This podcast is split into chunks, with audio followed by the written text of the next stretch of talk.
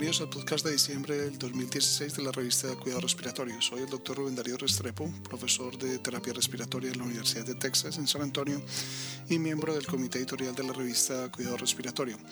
Este podcast llega a ustedes gracias a la colaboración del kinesiólogo licenciado Gustavo Holguín, jefe de kinesiología del Hospital Pediátrico Juan P. Garrahan en Buenos Aires, Argentina, terapeuta respiratorio certificado y fellow internacional de la Asociación Americana de Cuidado Respiratorio. Igualmente agradecemos a nuestro amigo el kinesiólogo licenciado Rodrigo Mejeria, terapeuta respiratorio certificado de la Unidad de Paciente Crítico Pediatría de la Universidad Católica de Chile y finalmente a Dina Marcela Cerrato, terapeuta respiratoria certificada de la Universidad Santiago de Cali y profesora adjunta de la Universidad de Texas en San Antonio. Este es el resumen de este mes. En nuestro artículo elegido por nuestro editor Powell y colaboradores implementaron una estrategia de ciclo rápido, hacer, estudiar, actuar para reducir las extubaciones no planificadas en la UCI neonatal. Encontraron que el personal subestimó la prevalencia de la extubación no planificada pero reconoció la necesidad de mejorar. Un plan de ciclo rápido redujo significativamente la tasa de extubación no planificada. Según Holtz y May, este trabajo se dirige a un número creciente de estudios que demuestran el éxito de las unidades de cuidado intensivo neonatal individuales en la reducción de las extubaciones no planificadas mediante la aplicación de procesos de mejora de la calidad. Cockerman y sus colegas informan sobre los resultados de un proyecto de mejora de la calidad para mejorar la puntualidad entre los tratamientos broncodilatadores cuando los pacientes son trasladados del servicio de urgencias a salas médicas. Fueron capaces de disminuir significativamente el tiempo entre la última evaluación y el tratamiento broncodilatador en el servicio de urgencias y la primera evaluación y tratamiento en la sala médica para los pacientes con asma se observó mejoría en todos los parámetros estudiados a pesar de volúmenes similares en las visitas al servicio de urgencias. Como señalaron Habib y Maseli, este estudio ejemplifica cómo se identificó un problema en la atención del asma y se iniciaron estrategias para abordar este problema. El objetivo del estudio de Neeland y sus colegas fue evaluar la efectividad de un protocolo respiratorio proactivo en una sala de internación para identificar pacientes con traumatismos con riesgo de complicaciones pulmonares, administrar terapias apropiadas y prevenir el deterioro que requiera su traslado a la UCI.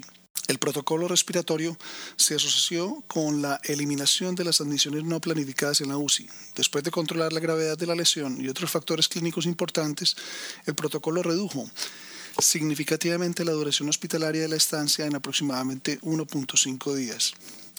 Más pacientes fueron admitidos del servicio de urgencias directamente a la sala, evitando la UCI. Gravenstein y Ferret observan que este protocolo respiratorio constituyó un impacto significativo en la utilización de los recursos de atención respiratoria. El propósito del estudio de Pureslamí y colaboradores fue evaluar la comprensión de las instrucciones del médico sobre el manejo del asma y las técnicas de inhalación en pacientes de origen, de origen punjabi y de origen chino utilizando intervenciones educativas en sus idiomas nativos. Las intervenciones educativas desarrolladas tuvieron éxito en la modificación de la conducta y beneficiaron más allá de la atención habitual en términos de mejorar el uso adecuado de los inhaladores y la comprensión de las instrucciones del médico.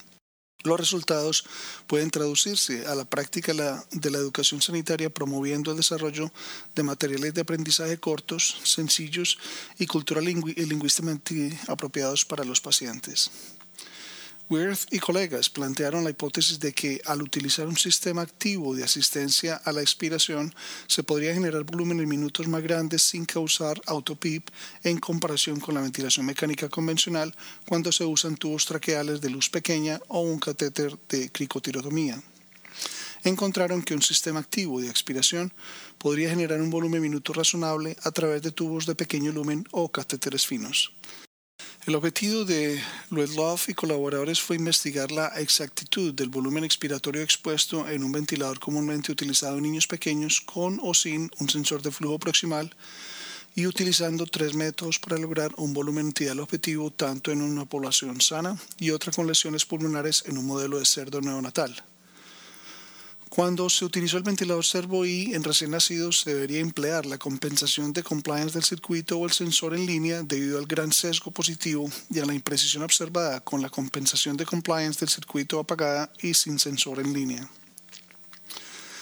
El estudio de Gómez y colegas comparó los efectos inmediatos de la depuración rinofaringea retrógrada con la aspiración nasofaringea en niños admitidos con bronquiolitis viral aguda. El uso del clearance rinofaringio en el manejo de niños con bronquiolitis viral aguda puede ser una alternativa para el clearance de las vías aéreas superiores, ya que mostró resultados positivos inmediatos en la aparición de complicaciones y signos de esfuerzo respiratorio en comparación con la aspiración nasofaringea los niños clasificados con un puntaje clínico moderado parecían ser los más beneficiados. Gruitt y sus colegas evaluaron la prueba de sentarse y pararse durante un minuto en adultos con fibrosis quística y su relación con la prueba de ejercicio cardiopulmonar, la prueba de caminata de 6 minutos y la fuerza del cuádriceps.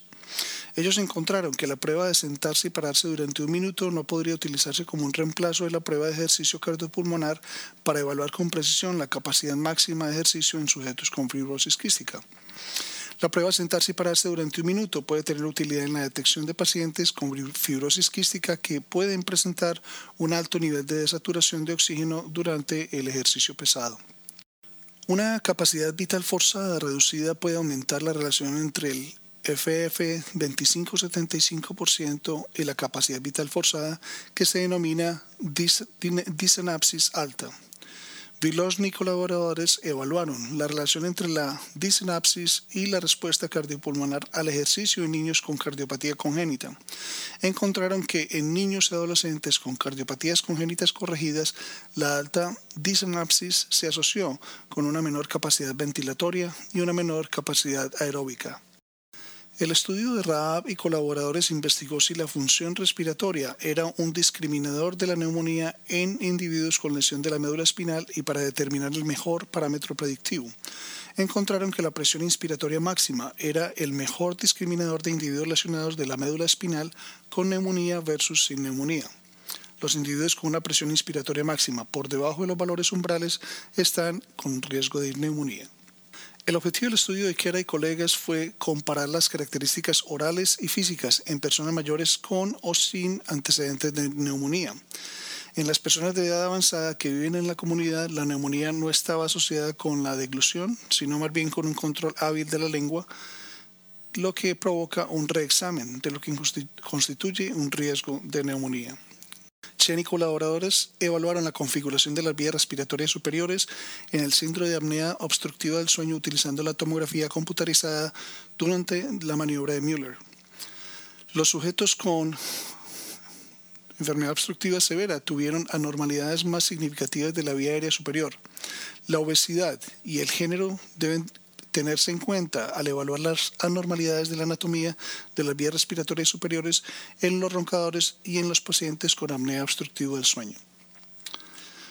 Tiwari presenta un estudio transversal de trabajadores de cortadores de lápices de pizarra para evaluar el efecto sobre el flujo expiratorio máximo y los factores epidemiológicos asociados con la exposición al sílice se encontró que el flujo expiratorio máximo se redujo significativamente en las mujeres mayores de 40 años, con una duración de exposición mayor de 10 años y con morbilidad respiratoria. La reducción en el flujo expiratorio máximo no fue significativa para los fumadores.